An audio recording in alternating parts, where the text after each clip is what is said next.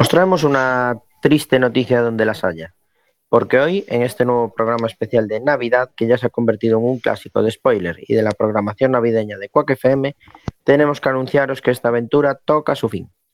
Han sido nueve espléndidas temporadas llenas de series, de risas y de grandes momentos de radio con amigos, pero es el momento de decir adiós. Los motivos pues son de diversa índole. Diego de la Vega, pues como va a ser padre de nuevo, pues anda muy ocupado y ya ni viene al programa. Alex Cortiñas se va a mudar a la Patagonia a desarrollar un nuevo software que estudie la migración de los elefantes marinos por el Cabo de Hornos.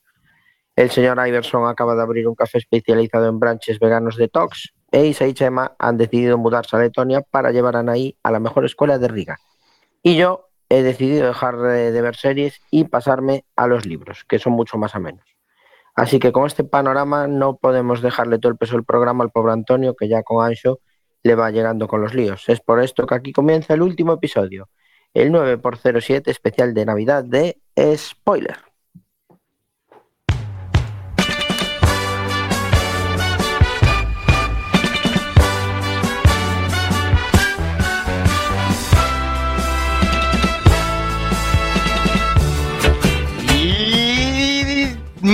Martes 28 de diciembre de 2021 estáis escuchando Quack FM a través de la 103.4 de la FM y www.quackfm.org. Hoy especial de Navidad en Spoiler.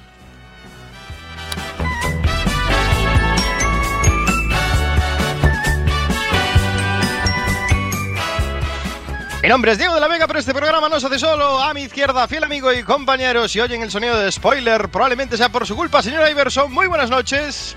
Muy buenas noches, Diego. Muy buenas noches a toda la audiencia que nos escucha eh, a lo largo y ancho del territorio galaico. Eh, qué bonita es la Navidad, eh, qué bonito es este especial de Navidad y cómo, cómo le gusta a Samu dar eh, noticias. Siempre, ¿eh? Siempre.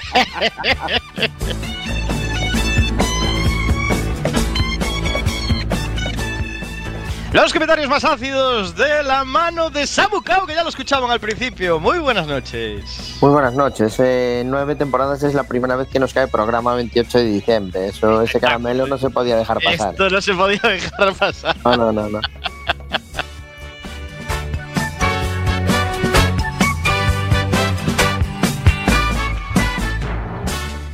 Nuestro queridísimo técnico de sonido reconvertido magistral locutor, Alex Cortiñas. Muy buenas noches. Buenas noches, Diego, en este día tan señalado. De- Muy señal por. Oíste, no le pongas tanta emoción al día señalado. Espectacular. La voz femenina en este programa, el amante de las series de doble nacionalidad, Isa Lema, muy buenas noches. No, no, no, esto es Hola, troleo. hola, hola, Ah, hola, pensé hola. que nos hola, ibas a trolear ya. ¿eh? No, no es troleo, pero estaba muteada, me casi. Muy buenas noches, feliz Navidad, chicos. Feliz Navidad. chicas, Felices fiestas, feliz año nuevo. Feliz Hanukkah. Feliz Hanukkah. Feliz como. ¡Ay, qué bonito! Hombre, no podía faltar. Don't want a lot for Christmas. Aguanta, aguanta. Aguanta, aguanta, aguanta, dale volumen ahí, dale volumen. dale Para presentar. present. Dale volumen ahí. Vamos, Maraca.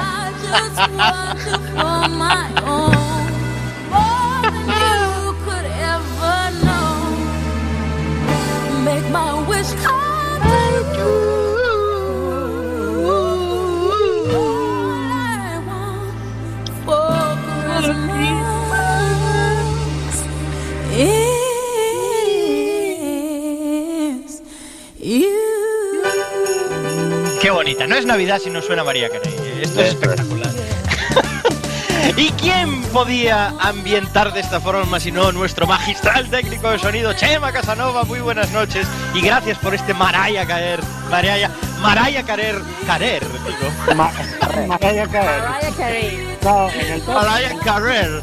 Maraya Carey tan espectacular. en ¿eh? las listas de mismo, A ver, es María Carey, es así de fácil, hombre. Pero quería pronunciarlo demasiado bien. Entonces, María Carey, ¿qué? Chema Casanova, cuéntanos. Pues muy buenas noches, aquí preparando a los pobres inocentes que están haciendo un programa un día 28 aquí en medio de la Navidad. Ya, ya. Pero bueno, inocentes somos nosotros. Habíamos apostado todos a que no llegabas hoy. ¿Eh? ¿Eh? ¿Eh? No es que estés aquí, Diego. Estoy perdiendo. Aquí, pero llevo eh, media hora llevo aquí esperando por vosotros. Y la verdad, te conectaste cuando te puso lo de Feliz Navidad. no Feliz, Nav- vi el Feliz Navidad de Iber y dije yo, espectáculo, hoy hay especial de Navidad, vamos a ver. Enorme.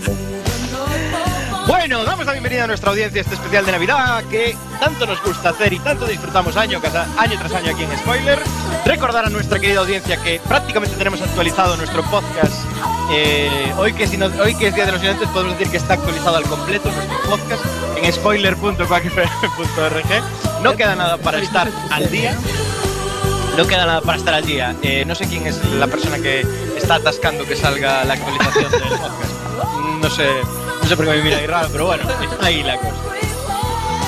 Y sí que me gustaría decir, sí que me gustaría decir que hoy el programa va a tener, como es habitual en estos especiales, una tónica especial. Samu Kao, ¿qué nos depara el especial de Navidad de este año? Pues el especial de Navidad, eh, como nosotros somos animales de costumbre, entonces tendremos un poquito de las famosas inventicias. Tendremos Ajá. después un ratito para que cada uno de vosotros hable de lo que le apetezca, porque en Navidad hacemos eso.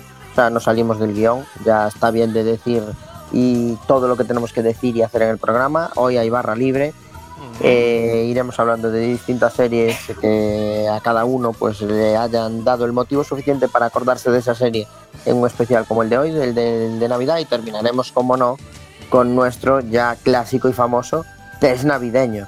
A ver si este año os habéis puesto las pilas y habéis estudiado.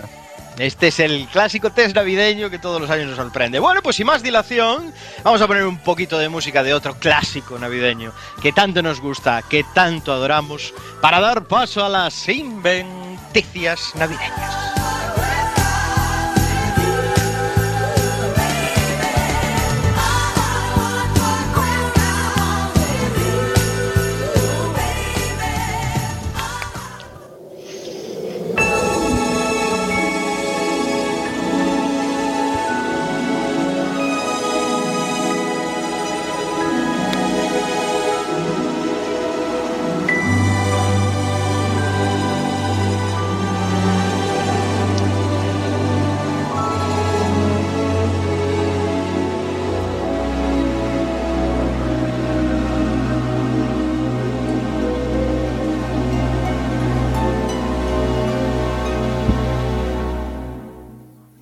It's beginning to look a lot like Christmas everywhere you go. Samucao, ¿qué nos tienes en estas inventicias? La sección en donde nos la intentas colar y hoy mejor que nunca, aún encima. Pues mira, ahora que ya estamos todos, que ya llegó hasta Michael Bublé, vamos a empezar con eh, este formato de inventicias, que ya sabéis que algunas de las noticias que os voy a leer son verdaderas y otras no. Eh, no porque son totalmente inventadas o parcialmente inventadas. Ahí está la dificultad. Así que yo las voy soltando y vosotros me decís si son noticias de verdad o son inventicias. Empezamos con una serie de culto como es Cobra Kai. Una estupenda cuarta temporada en la que la serie de Netflix confirma que todavía tiene mucho que ofrecer. Cobra Kai se convirtió en un fenómeno mundial tras su llegada al catálogo de Netflix, pero previamente ya se habían estrenado dos temporadas que dejaron claro que esta secuela televisiva de la franquicia de Karate Kid merecía mucho la pena. La primera tanda de episodios era claramente superior a la segunda, pero bueno, dejó ahí la cosa en el aire hasta que la cosa llegó a Netflix y en la tercera temporada pues eh, lo reventaron. Eh, ahora se está estrenando la cuarta temporada, se han visto ya cinco episodios y eh, estamos eh, recuperando personajes que le dan mucho juego a la trama. La gran novedad en esta cuarta temporada es el regreso de Terry Silver, el villano pasado de vueltas que Thomas Ian Griffith interpretó en Karate Kid 3, El Destino Final. Y eh, en la serie, bueno, pues siempre se las había ingeniado para integrar con soltura este tipo de regresos, pero en este caso eh, Griffith llevaba alejado desde 2007 de la actuación y bueno, digamos que había muchas ganas de volverlo a ver. Pero por suerte los responsables de Cobra Kai eh, no terminan ahí con las sorpresas, ya que la producción ha echado la casa por la ventana y ha decidido incorporar al proyecto a dos grandes estrellas del cine de acción como son Jackie Chan y Steven Seagal. Jackie Chan interpretará al maestro Fokumuri y eh, que es un primo se- no veáis. El maestro Fokumuri, que es un primo del señor Miyagi, menos amante del karate tradicional y más seguidor de las películas de Lee. Y Steven Seagal interpretará a Chuck Johnson, un ex marine retirado que decide empezar a entrenar en el dojo de Cobra Kai con la única intención de terminar por hacerse con el control del mismo. Con todo este cóctel, la cuarta temporada eh, nos deparará risas y acción a partes iguales. Eh, ¿Vosotros qué creéis? ¿Noticia o inventicia? Inventicia claramente, además. Para mí, inventicia también. Para mí, inventicia total. ¿Cómo va a ser Jackie Chan, por favor? ¿Cómo se va a rebajar Jackie Yo, Chan a yo esto? quiero Jackie Chan es un gran. A mí Cobra Kai me mola mogollón, así que quiero desear. ¿En serio? Una noticia de, de verdad. Cobra Kai es buenísima, por Es favor. buenísima, ¿eh? ¿Pero de es qué estáis buenísima. hablando, hombre? Es buenísima. Buenísima, todo lo que necesitamos De metido hecho- en una serie. Capítulos cortos, nostálgica, acción. Es inventicia porque no puede ser que acepten a Steven Seagal en Cobra Kai. Vamos a ver. No puede ser. Entonces tiene que Yo ser creo que sí. inventicia fijo. eh, Es Navidad y todo es posible, así que yo creo que es real. Chema, tú. Chema, tú. Yo creo que no me la vas a vez. Es mentira todo. Mentira todo. O sea, todos decís que es mentira, menos Iverson, que se cree que la noticia es verdad. Sí, correcto. Se... Lo siento, Iver, pero punto negativo para ti, es una inventicia. Bien. Es una inventicia criminal, vamos. Criminal, además. Se te fue poco la mano con Jackie Chan y Steven Seagal. Te pasaste. Ni uno de los dos, ni uno de los dos. Pero realmente todos, Cobra- todos lo desearíamos. Es que sería increíble Cobra Kai Sí, con sí, Jackie. Chan y Steven Seagal. Bueno, os, os tengo bien entrenados, ¿eh? que la primera me la habéis pillado rapidísimo. Vamos con la segunda. Aquellos maravillosos años, un inteligente y simpático reboot en Disney Plus que acierta con su mirada a los años 60. Decisión bastante curiosa de, de los creadores de Disney, de Disney Plus, que es eh, arrancar con un reboot de aquellos maravillosos años, pero en este caso con una familia de raza negra. Sí, porque ya puestos a revisitar el pasado, pues darle el toque de actualidad que es ubicarlo en una familia de raza negra. Entonces, eh, en este caso, la serie se retrotrae eh, unos 20 años como la serie original y deciden visitar el mismo periodo del tiempo. Lo que pasa que ahora un mayor salto porque está grabada 30 años después. Pero bueno, volvemos a la época de la guerra del Vietnam. Aquellos maravillosos años, 33 años después, sigue siendo un referente a la hora de abordar la nostalgia y de hecho parte eh, de un hecho notable, en este caso, eh, como lo ambientan en una familia negra, parten del 4 de abril del 68, la fecha en la que Martin Luther King Jr. es asesinado. Pero más allá de los hechos históricos y las implicaciones, eh, no se pierde la esencia de la trama, que es un drama familiar protagonizado por el joven Dean y su propia transición de niño a adolescente. En el elenco de actores eh, tenemos eh, eh, como narrador a un actor de sobra conocidos por todos nosotros, que es Don Cheadle, de Black Monday, el protagonista, y, y es el que hace la voz en off del Dean adulto. Bueno, digamos que es que han hecho un remake de aquellos maravillosos años, pero con gente de raza negra. ¿Noticia o inventicia? En Disney, ¿no? De Disney Plus. Noticia. Noticia. Noticia, noticia, noticia. ¿Os la creéis todos? Sí, sí, Yo sí, creo sí, que es sí. noticia también. Chema, Chema duda, ¿eh? Chema duda. Tengo duda, ¿eh? Venga, me la voy a creer porque no pueden ser todas mentiras hoy. Pues es verdad, la habéis acertado todos. Correcto. Es noticia. o sea, Yo sabía que es verdad porque ya vi un par de episodios. ¿sabes? Ese es trap. Bueno, a mí me hizo dudar cuando dijo quién iba a ser la voz en off del narrador, no sé qué, dije, joa, está dando demasiados detalles. Sí, Yo sí, sabía es que que, que iban a hacer la versión cualquier negrata, cosita, ¿eh? pero Claro. claro. no sabía mucho más del. Claro, ahí del- podía ser, ahí tema. podía estar la trampa. Ahí podía- Claro, en todos los detalles que da. Bueno, vamos con la tercera. Ted Lasso tendrá su versión española. ¡Oh! Uh, Está. el gran éxito internacional que ha alcanzado la archipremiada serie de Ted Lasso no ha pasado desapercibido para los creadores de productos seriófilo nacional y Movistar Plus ha sido quien finalmente se ha llevado el gato al agua consiguiendo los derechos para la, la versión española de esta serie. Javier Lorente, responsable de nuevos contenidos de la plataforma, ha comentado que después de valorar varias cuestiones, como el reciente éxito de público de Reyes de la Noche, unido al gran interés que hay en nuestro país por todo aquello que gira alrededor del deporte, han hecho que la cadena se haya volcado de lleno en conseguir los derechos para la adaptación de la serie a un formato más familiar para el público español. Partiendo de una idea que se está llevando a cabo ya en el deporte actual en España, como es la entrada de capital de eSports y criptomoneda en el deporte semiprofesional, con proyectos como el del Dux Internacional, eh, la serie parte de la compra del Alcobendas por parte de un grupo inversor y es un equipo de fútbol que está en cuarta división y eh, es comprado por Cas- Environment. Tiene como primera decisión el fichaje de Pacho de la Fuente como primer entrenador, después de que un programa informático lo seleccionase de entre una base de datos de entrenadores en toda España.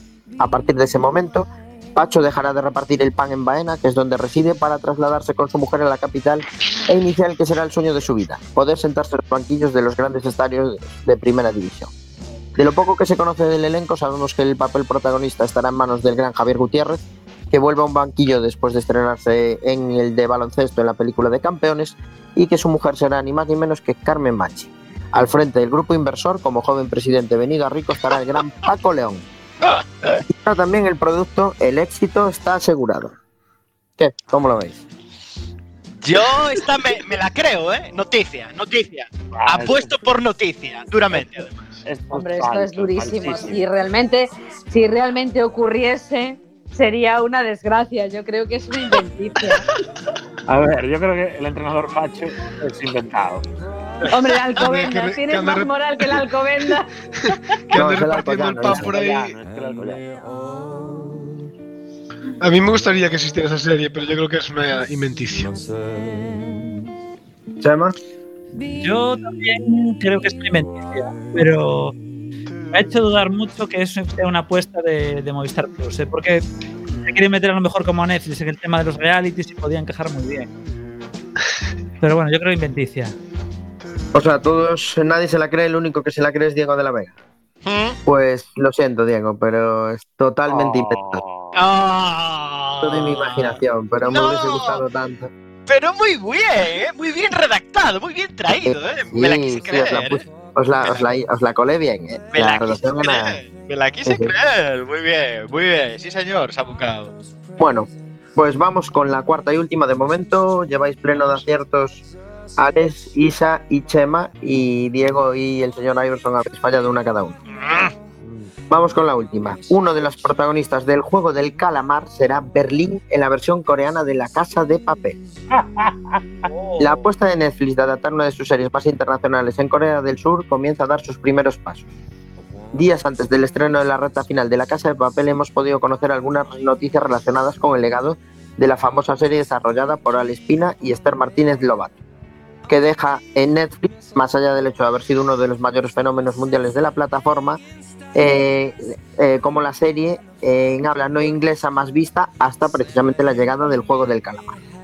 Y curiosamente, en esta versión de coreana de La Casa de Papel contará entre sus filas con uno de los protagonistas de la serie de Netflix.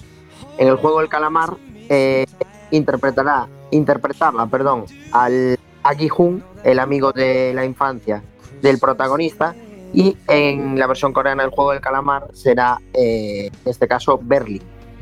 Eh, para todos los fans de la serie, pues eh, mm, el propio protagonista grabó un pequeño vídeo dando las gracias a, Pedro Alonso, el protagonista de Berlín en la serie española, por haberle mandado la famosa careta con la cara de Dalí.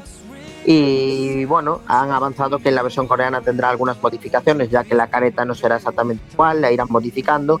Pero bueno, dice que está deseando eh, compartir eh, su nuevo trabajo eh, en esa serie que tanto admira, porque sabéis que es una serie que ha llegado a todos los confines del planeta. Así que bueno, tenemos la versión coreana del juego del calamar con uno de los, perdón, de la casa de papel con uno de los protas del juego del calamar. Noticia o inventicia. Qué difícil esta, ¿eh? Madre mía, madre Yo mía. creo, yo creo que esta es verdad, porque yo antes jugaste con el rollo de adaptación de una serie y era falso en el caso de Ted Lasso. Y si alguien puede exprimir una idea hasta el infinito, como la de la casa de papel, esa es Netflix, que ya la ha hecho con la serie original sacando como no sé cuántas temporadas lleva ya, seis, cinco, no sé cuántas. Cinco, lleva. cinco. Ya está, ya la Sí. terminó. Menos mal, porque es que es la serie más maltratada de la historia. Le, le sobraron cuatro temporadas. Sí, que yo creo que es verdad.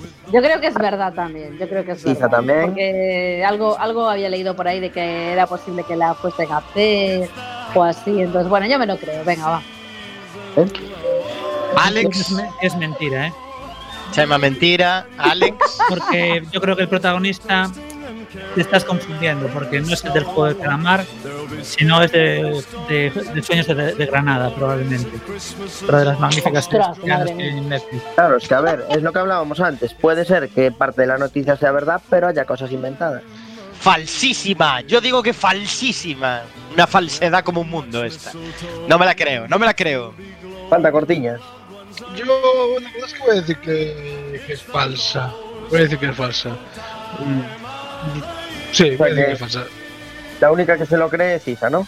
Y Y Iber. Y Iber. Pues eh, es una noticia totalmente cierta. ¡Oh! Los ¡No! coreanos no, no cambiaste ni uno. Increíble. No, no, no, no cambié ni uno. Ostras. Y, Era un falso marketing entonces. Sí, sí, sí, sí, total. Y dicho esto, tengo que decir que de las cuatro noticias, Diego ha pinchado en dos, Mm. Iber ha pinchado en una, Alex ha pinchado en una, Chema ha pinchado en una y la única que me ha pillado todas ha sido Isa Lema, que es la campeona este año de las inventicias. Un aplauso, por favor, campeona de inventicias. Muchas gracias, muchas gracias. Come on, everybody, to Santa Claus's party. You may be sure both rich and poor are welcome at Santa's door. Bueno, y todas las navidades, después de este bloque de inventicias, hablamos un poquito de nuestro libro. Yo vengo aquí a hablar de mi libro, pero en vez de mi libro vengo a hablar de mi serie, ¿no? Vamos a tratar un poquito, pues, qué serie nos ha gustado más a lo largo de este año, o cuál espero con ansias para 2022, cuál añoras, cuál te sorprendió, cuál te decepcionó. Bueno, tenemos un ratito para que aquí cada persona componente de spoiler pueda darle un poquito eh, un poquito de caña esta Navidad hablando de esa, de esa serie sobre la que quiere dedicar unos minutitos. Y empezamos con Alex Cortiñas, que nos tiene una serie sorprendente sobre la que comentar. Eh, bueno, sorprendente es una serie de un género que no solemos tener, tener normalmente en, en- en formato serie, ¿no? A mí me gustan mucho las películas eh, ambientadas en el oeste, los westerns. Eh, y es muy raro encontrar películas nuevas y mucho más series, ¿no? Y sobre todo series que merezcan la pena, porque muchas veces hacen westerns que, que falta a los cánones del género, digamos. Eh, este no es el caso de Godless, una serie de 2017 que justo he visto el año pasado mientras no estaba haciendo spoiler, por lo cual no pude traerla spoiler, pero yo realmente la hubiera traído, que es una miniserie de siete episodios en el que nos eh, sitúan en un, en un pueblo en el que no hay prácticamente ningún hombre, porque a todos los hombres han muerto en un accidente de la mina hace unos años y es un pueblo solamente de mujeres, solamente hay pues el sheriff, el ayudante y dentro de ese contexto aparece un problema colateral, es decir, no generado en el pueblo, que es eh, una lucha entre un bandido, Frank Griffin, que está eh, interpretado por Jeff Daniels, ¡Oh! Jeff Daniels. y eh, su subalterno predilecto, que, eh, que es eh, Jack O'Connell, eh, que bueno, ese es- nosotros a lo mejor no lo conocemos tanto, pero es un actor también bastante, bastante famoso. Y bueno, el caso es que se monta un pifoste, no os voy a contar prácticamente nada de la trama, porque realmente en un western la trama siempre es la misma, nosotros sabemos cuál es la trama de los westerns, es siempre eh, se tira de, de- de lo mismo, ¿no? Una historia de, tensión lenta en la que pues, está el bien y el mal un poco entremezclados. Y lo que sí os voy a hablar es de los protagonistas, del elenco protagonista, porque eso es lo que realmente destaca de esta serie. Además de cumplir, digamos, de manera rigurosa lo como, como se espera que sea el género, eh, tenemos a Michelle, Doc, Michelle Dockery, que es de Abbey, tenemos a Jeff Daniels y a Sam Watterson de The Newsroom. Eh, Sam Watterson hace un papel eh, de Marshall que está persiguiendo precisamente a, a su compañero de The, News- The Newsroom. Tenemos a. Merritt Weaver como eh, que es, participó en News Jack y también en Unbelievable, que es la que está haciendo la famosa. Scott McCain, McNairy, que no sé si lo conoceréis, pero es el protagonista de Halt and Catch Fire, Oh, Muchos de ellos. que hace de sheriff ciego. Es un sheriff que se está quedando ciego. Y tenemos también a Jochen de Juego de Tronos, también participó en Gambito de Dama, que se llama Thomas Brody Sangster, que es el ayudante del sheriff. Y es un tío que mm, es un crío prácticamente en la serie y que dispara muy bien, vamos, es, es el típico estereotipo de, de jugón, de chulo que anda siempre con las pistolas asustando a la gente para que para encontrar el, el pueblo. ¿Cómo te Eh, gustan los westerns? eh? Cualquier persona que le gusten los westerns, que lo vea, cualquier persona que no le gusten los westerns, la puede ver también. Eh, para mí mm, le faltan episodios porque hay partes en la trama en la que no están bien conexas, pero eh, teniendo en cuenta que era una película pe- pensada hace 15 años y que evolucionó en esto, eh, creo que es bastante, bastante, bastante buena. La tenemos en Eh, Netflix, ¿verdad, Alex? Está en Netflix, son 7 episodios de algo menos de una hora cada uno, eh, muy fácil de ver.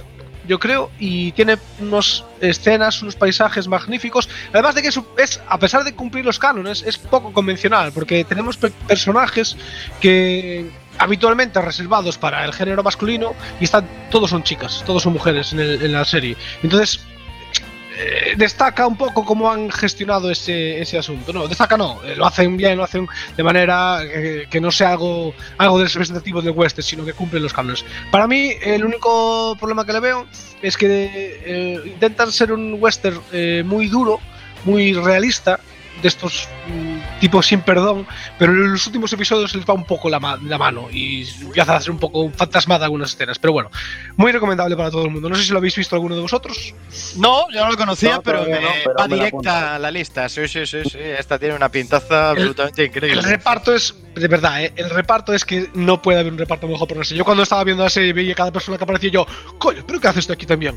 Es, es brutal. Y todos lo hacen. este- ah, Jeff Daniels.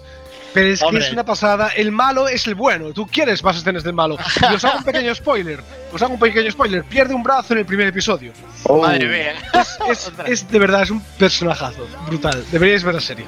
Pues habrá que verla. La Este Godless de- de, Netflix. ¿Cómo? Y Alex la, la había recomendado en su momento para ver.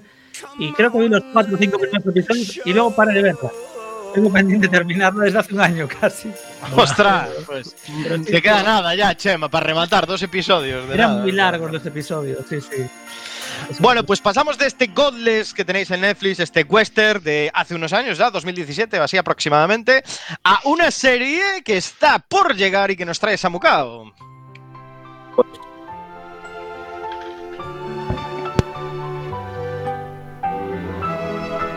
Pues sí, cual, cual regalo de Navidad en este 2022, por fin se estrenará la serie del Señor de los Anillos.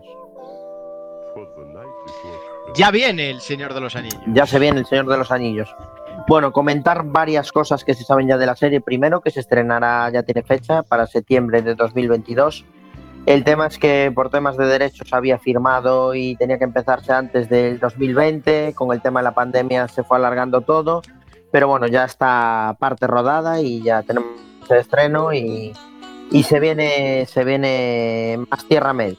Eh, tiene muchos aciertos. El primero de ellos es que no lo ubican en la época que todos conocemos de las películas de Peter Jackson.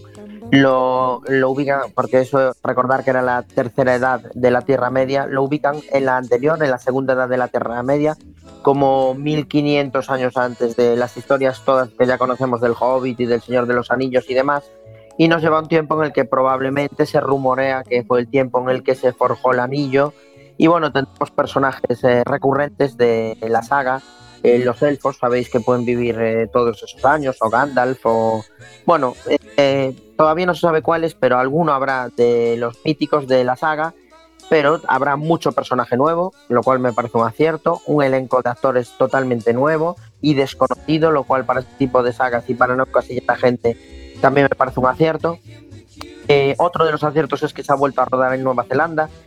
Y eh, un. Bueno, los sets de rodaje los reutilizarían porque la mayoría de, de Hobbiton y un montón de partes quedaron allí que se podían visitar.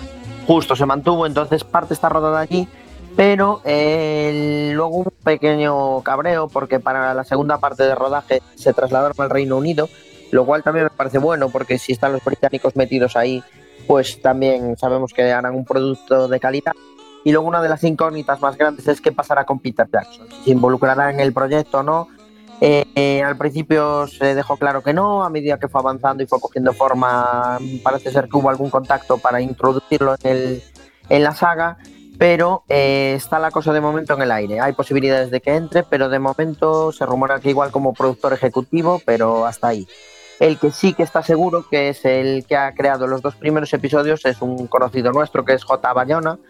Eh, sabéis que es un director de la leche y, sobre todo en este tipo de películas de mundos y universos y tal, se maneja muy bien y, y es el que al que le han dado las riendas de estos dos primeros episodios.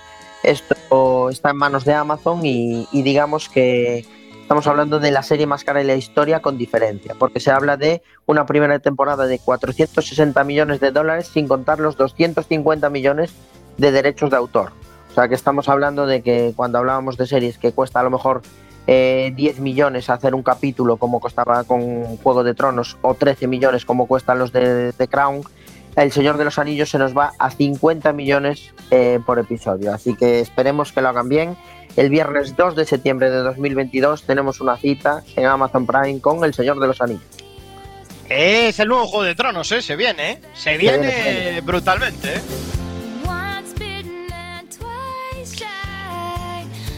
Pues aquí queda este Señor de los Anillos de Sabucao, que yo creo que promete muchísimo. Amazon Prime puede ser la mejor plataforma de 2022 gracias a este Señor Este de año los igual Anillos. rompe, ¿eh? Este año igual sí. Este año igual, igual lo peta. y, ahora Igual, vamos, igual sí.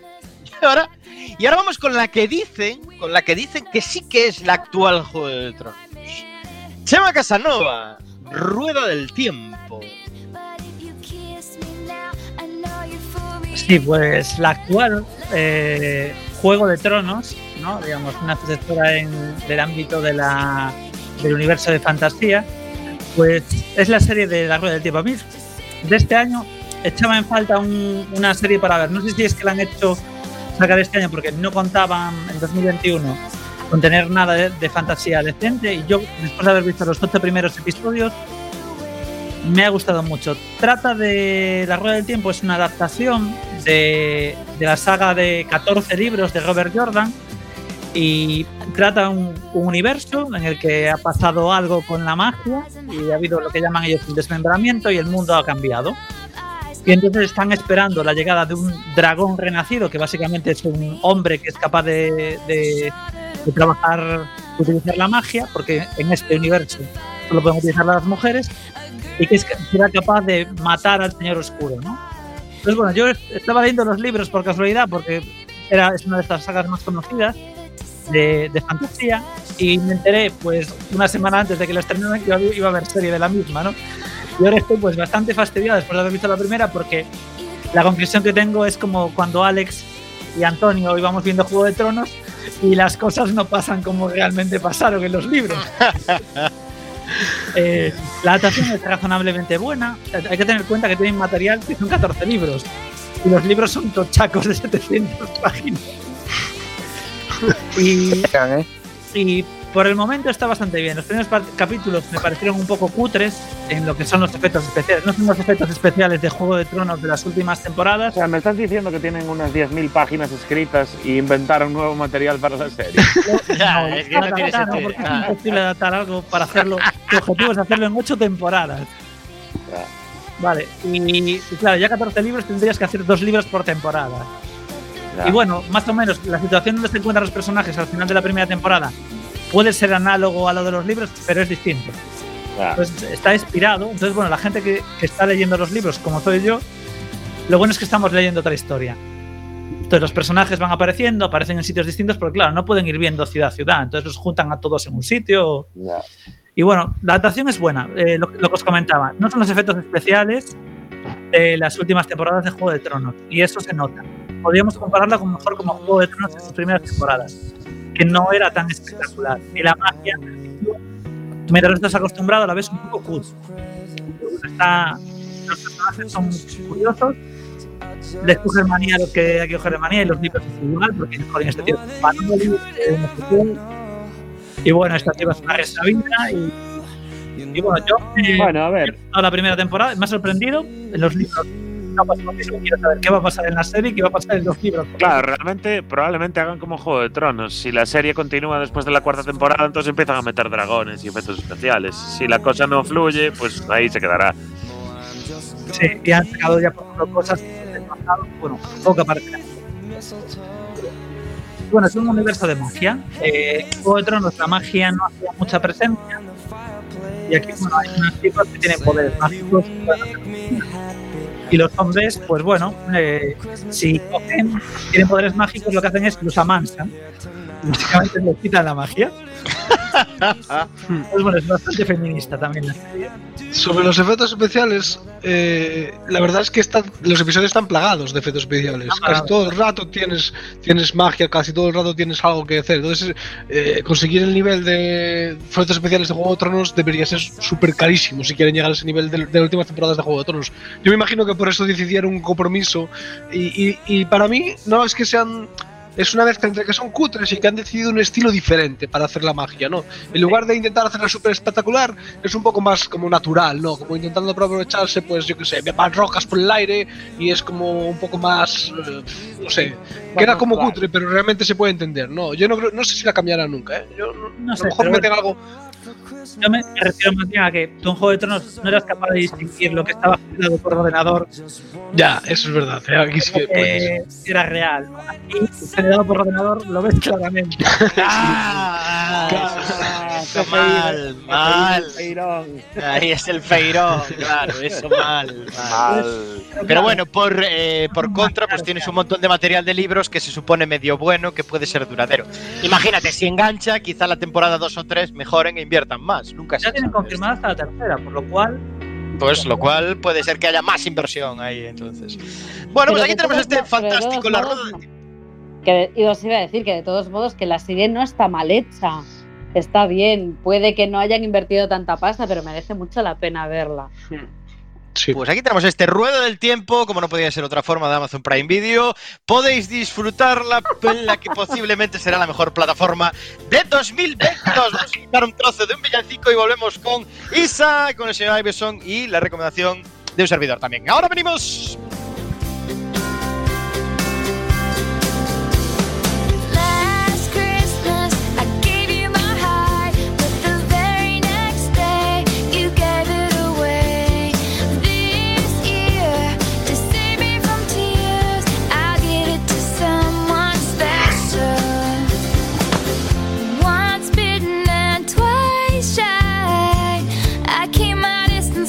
You still catch my eye. Tell me, baby, do you recognize me? Well, it's been a year,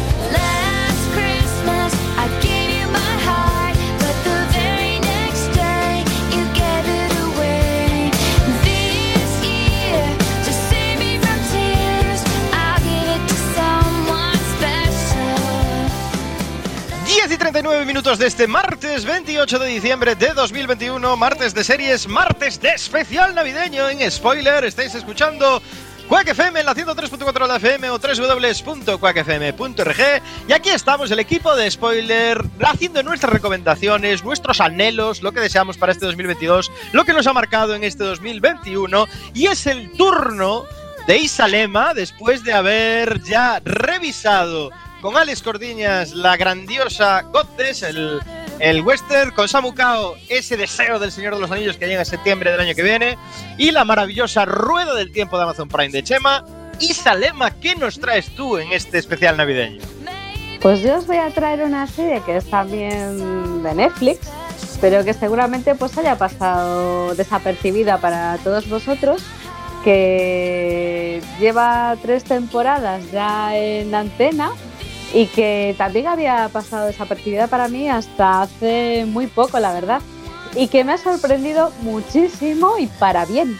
Os voy a hablar de The Sinner, que es un drama de, intriga, de, televisivo, bueno, es un drama eh, policíaco americano, estadounidense, de misterio, de intriga, como os decía, que está basado en la novela homónima de Petra Hafelsbach y que se estrenó pues en 2017 y que cuenta actualmente pues con tres temporadas.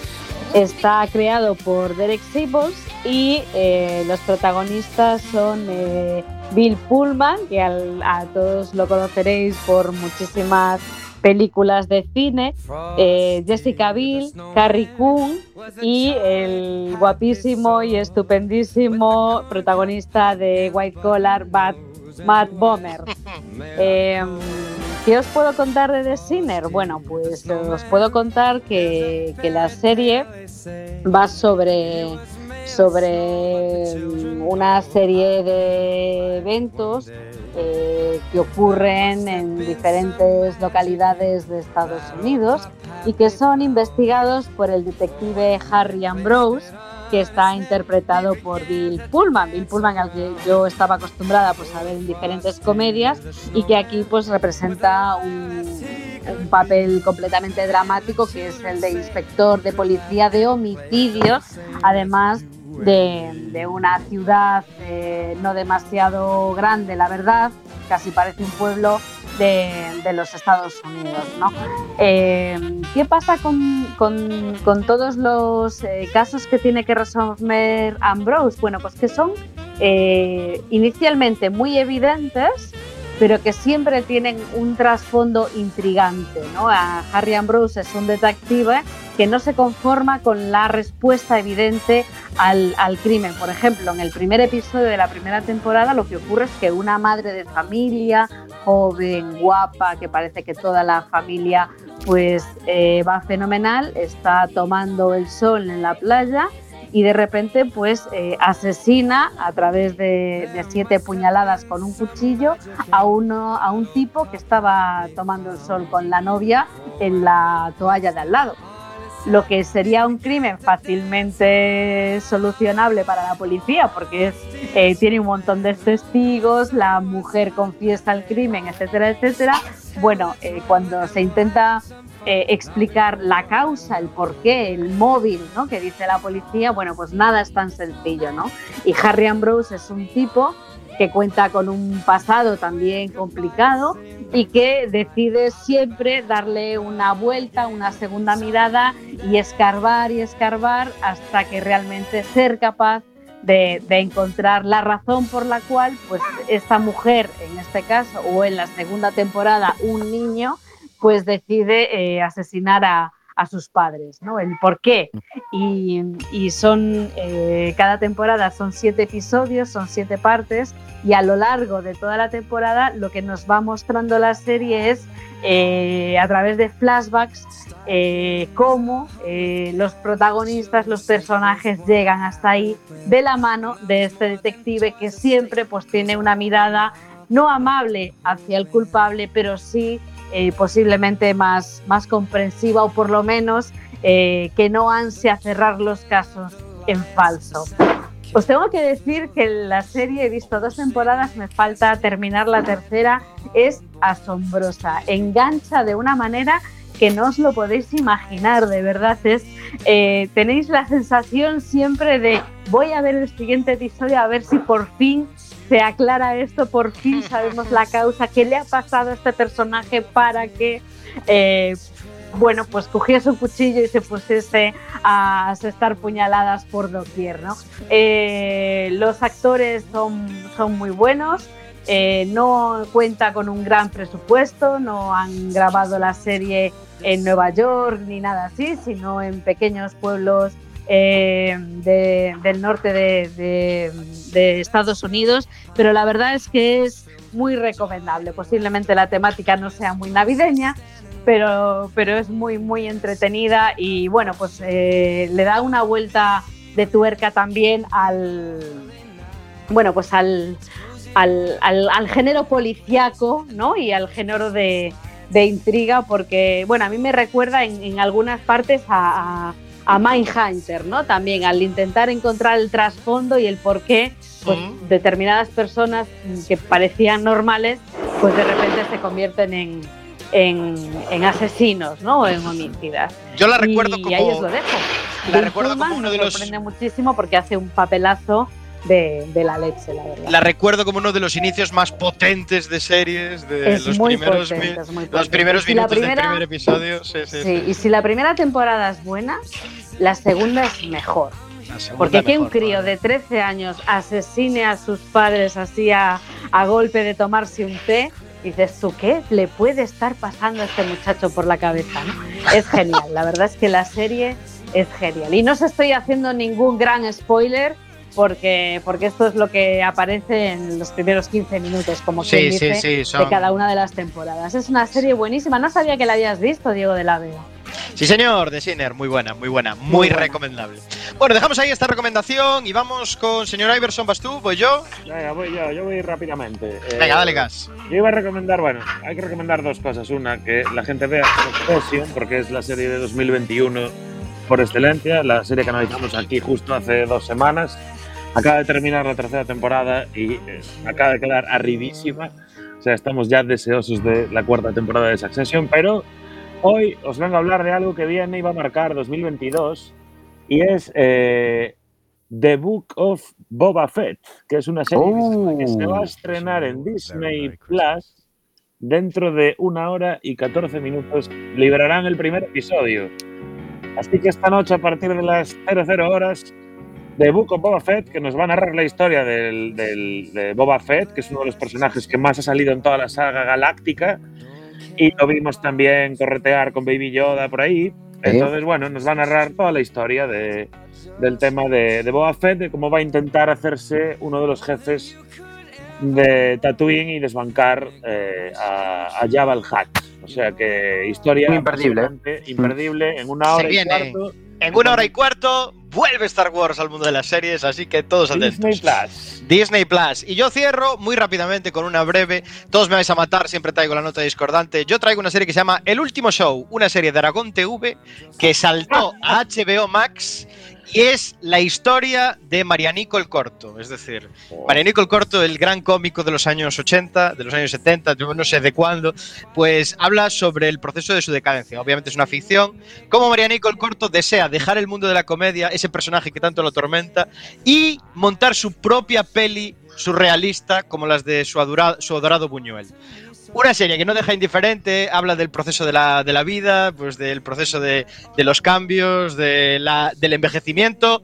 La verdad, merece mucho la, pan, la pena. Samu Kao, seguro que te gusta, que tú eres muy de estas series, eh, la disfrutarías. Y Marianico el Corto es un personaje eh, Me acabas, de, me acabas de dejar el culo torcido. O sea, ya me acabas de abrir un mundo, ya paso de El Señor de los Anillos, paso de Boba Fett y paso de todo. María Nicole Corto es el hombre. Marianico el Corto. El último show en HBO Max, darle una oportunidad que es muy muy buena. Vamos con una cuña rápida y nos espera el test navideño.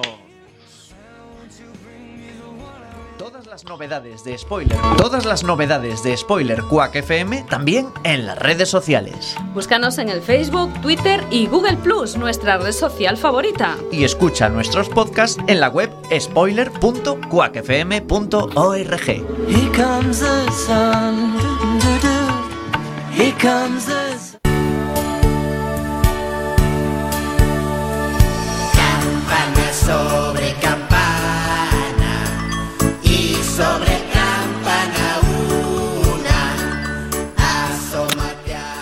A Vamos Samucao con este test navideño de es el especial de este año.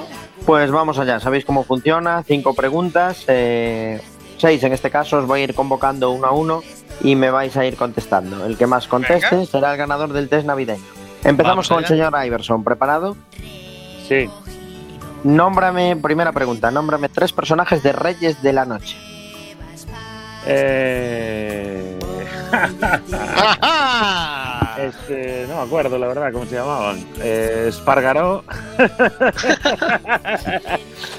eh, Víctor y Lucía, no me acuerdo. Nada, la damos por fallada. Eh, pregunta de actualidad, ¿cuál es el símbolo de Bridgerton?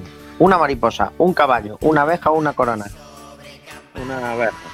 Correcto, un acierto. Pregunta de actores. ¿Quién es el actor que da vida a Nano en Élite? ¿Miguel Herna- Herrán, Jaime Lorente, Miguel Bernardó o, Al- o Álvaro Rico?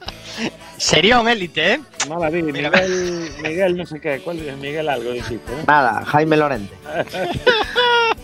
Pregunta nostálgica. ¿En qué ciudad transcurre The Wire? Ohio, Detroit, Baltimore o Cincinnati. Eh, Baltimore. Bien, Correcto. dos aciertos.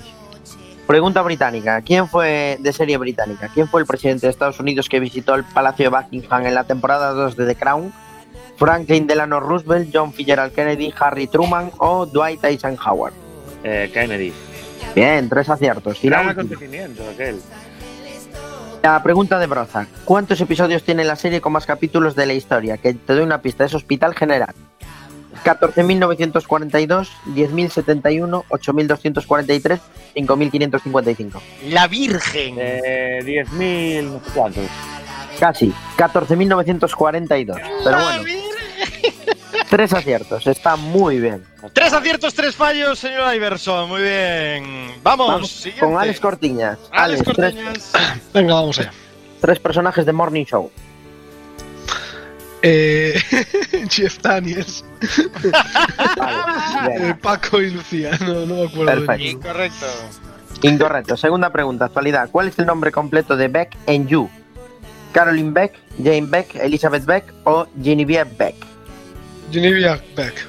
Perfecto, un acierto. Oh, correcto. Eh, ¿Cuál de los siguientes actores no sale en La Casa de Papel? Úrsula Corberó, Paco Tous, Belén Cuesta o Pedro Alonso. Pedro Alonso. No, es Berlín, Belén Cuesta. No, Belén Belén Cuesta. Iba a decir Belén Cuesta, pero Pedro Alonso me sonó a otro autor. Sigue, sigue. Pregunta nostálgica. Me llamo Earl, ¿qué es lo que le sucede a él después de ganar la lotería? Pierde a su madre, lo detienen, lo atropellan o va a la televisión. Eh, lo atropellan. Correcto, dos aciertos. Pregunta británica. ¿Qué actor de Juego de Tronos protagoniza Time? ¿Emilia Clarke, Sean Bean, Peter Dinklage o Sophie Turner? Eh, Emilia Clarke. No, Bean. Llevas dos aciertos. Última pregunta. ¿Cuántos años sin in- ¿Cuánto- Broza, sí. ¿Cuántos años ininterrumpidos lleva emitiéndose la serie más longeva de la historia? Que es Coronation Street. ¿61 años, 75, 35 o 49? 49. No, 61 años de Coronation Street. Empezó en 1960. Ay, madriña. Dos aciertos. Bueno, está bien. Bueno. Diego, ¿estás listo? Preparado. Nómbrame tres personajes de New Amsterdam. De New Amsterdam. Paso. No lo sé, no sé, no sé. Vale. No, sé. No me sé los Correcto. nombres. Correcto. Eh, eh, segunda pregunta, actualidad. ¿Quién es el crush de Otis en Sex Education? ¿Ellie, Maeve, Emma o McKay? Eh, Maeve. Maeve, correcto, un acierto. ¿Qué actor, hermano de otro famoso actor, sale en Succession? ¿Joaquín Phoenix, Kieran Culkin, Stephen Baldwin o Mary Kate Olsen? Stephen Malvin. No, Kieran Culkin, hermano de Ah. Macaulay. Oh, Macaulay. Eh, nostalgia. ¿A qué puesto aspira Frank Underwood en House of Cards? Alcalde de Nueva York, secretario de Estado, jefe de gabinete del presidente o director del FBI. Jefe de gabinete del presidente. Oh, secretario de Estado. No, en serio. Sí. secretario de Estado, es verdad, tío. Serie British. Eh, ¿Qué mítico personaje acaba de ser retomado para su versión en formato serie en 2022? ¿Mr. Bean, Ripley, Shakespeare o el Príncipe Carlos? Ojo que si fallas, te la juegas a la broza para quedar a cero, ¿eh? Rippling. Ripley, correcto. Ah, Segun- correcta. segundo acierto, llevas dos aciertos. ¿eh? Vamos. Y Broza, ¿cuántos episodios ha tenido la serie de animación más duradera que es Los Simpson en 32 temporadas? Dios. 640, 522, 684 o 453. 684. Correcto, tres aciertos. Empatas. ¡Vamos! La. Vamos con. Isa Lehmann. Isa. A ver, a ver, Vas, venga. Isa. Nómbrame tres personajes del caso Hartung. Paso. Pasando. En The Umbrella. Academy, en The Umbrella Academy, ¿a qué año llega Luther cuando viaja al pasado? ¿1952, 1957, 1962 o 1970? 70. No, al 62. Mm. Actores. ¿Qué actor se llevó el Emmy a Mejor Actor de Serie de Comedia en 2021? Anthony Anderson por Blackies, Michael Douglas por El Método Kominsky, William H. Macy por Shameless o Jason Sudeikis por Ted Lasso. Eh, Ted Lasso. Correcto, un acierto. Nostalgia. En Mozart in the Jungle, ¿qué instrumento toca la protagonista? ¿La flauta travesera, el violín, El contrabajo o el oboe? Ah, muy bien, Isa. Dos. Correcto. Serie British. ¿Qué serie ha sido la ganadora del premio a mejor serie británica dramática del año? Save Me Too, The Crown, I Hate Sushi o Gangs of London. The Crown. No, Save Me Too. Save Me Too, Juegas- es verdad. Te juegas a empatar por el primer puesto en la pregunta de Bro. ¿Cuántos episodios suma a lo largo de sus distintas etapas Doctor Who? Que son del 63 al 89 y del 2005 al 2021. 745, 1002, 861 o 1524. Eh, 1524. No, 861. Con dos aciertos como el señor Cortiñas. Y vamos con Chema. ¿Estás listo, Chema? ¿Chema? Chema, no nos quites el primer puesto. Estoy aquí, estoy aquí. Voy a llegar hasta. Vale. Ven, nómbrame tres personajes de Succession. Eh, em, Es imposible esta, imposible. el padre y los dos Sí, hijos. el Padre, el Hijo y el Espíritu Santo. Ahora solo os voy a decir una cosa. La de nombrar tres personajes, a cada uno le puse la serie que ha traído esta misma temporada. ¿eh? Ya, ya lo sé, ya lo sé. Vale, pregunta de actualidad, Chema. ¿En qué año se desarrolla la historia de Gambito de Dama? ¿Entre los 20 y los 30, entre los 40 y los 50, entre los 50 y los 60 o entre los 70 y los 80? 50 y 60, correcto. Actores. ¿Qué actor ha tenido el caché más alto en 2021? Jeff, Jeff Bridges, Sarah Jessica Parker, Robert Downey Jr. o Chris Pratt? Chris Pratt. No, Chris Pratt el segundo, con 1,4 millones por episodio, Robert Downey Jr., 2 kilitos por episodio de Sympathize. Claro, ahí. Alpha and Catch Fire, ¿qué se revisita? El auge de la industria del electrodoméstico, las explotaciones petrolíferas de Texas, el trabajo de una agencia de publicidad o la evolución de los ordenadores personales. La última, ordenadores. Correcto, un acierto. Serie British, ¿qué salva de la muerte al protagonista de Afterlife? Su edición al trabajo, su perro, una prostituta o un programa de televisión. Su perro. Correcto, dos aciertos. Y La Broza. ¿Cuántos episodios tiene la serie española con más capítulos emitidos? Que es Amar es para siempre. 4.540, 3.542, 2.193 o 1.524. 1524. No, 2.193. Quedas con dos aciertos. Eh, No, son tres, ¿eh? Son tres, tres aciertos, Chema Tres Casanova. aciertos, perdón. Tres Sí, aciertos sí. empatado en el primer puesto con el señor Iverson y Diego de la Vega. Y hasta aquí este test navideño magistral. Un aplauso para Che, un aplauso para Samu, por favor, por esta currada brutal. Muy bueno. Aplauso brutal. Y no hay tiempo más, nos tenemos que despedir. Hasta aquí este especial navideño que tanto cariño y tanto nos gusta. Os deseamos feliz año. Un beso de todos, Samu Cao, señor. Iverson, Chema Casanova, Alex Cortiñas, Salema. ¡Feliz Y un servidor. año! ¡Feliz año! ¡Besitos! 2022. I don't care about the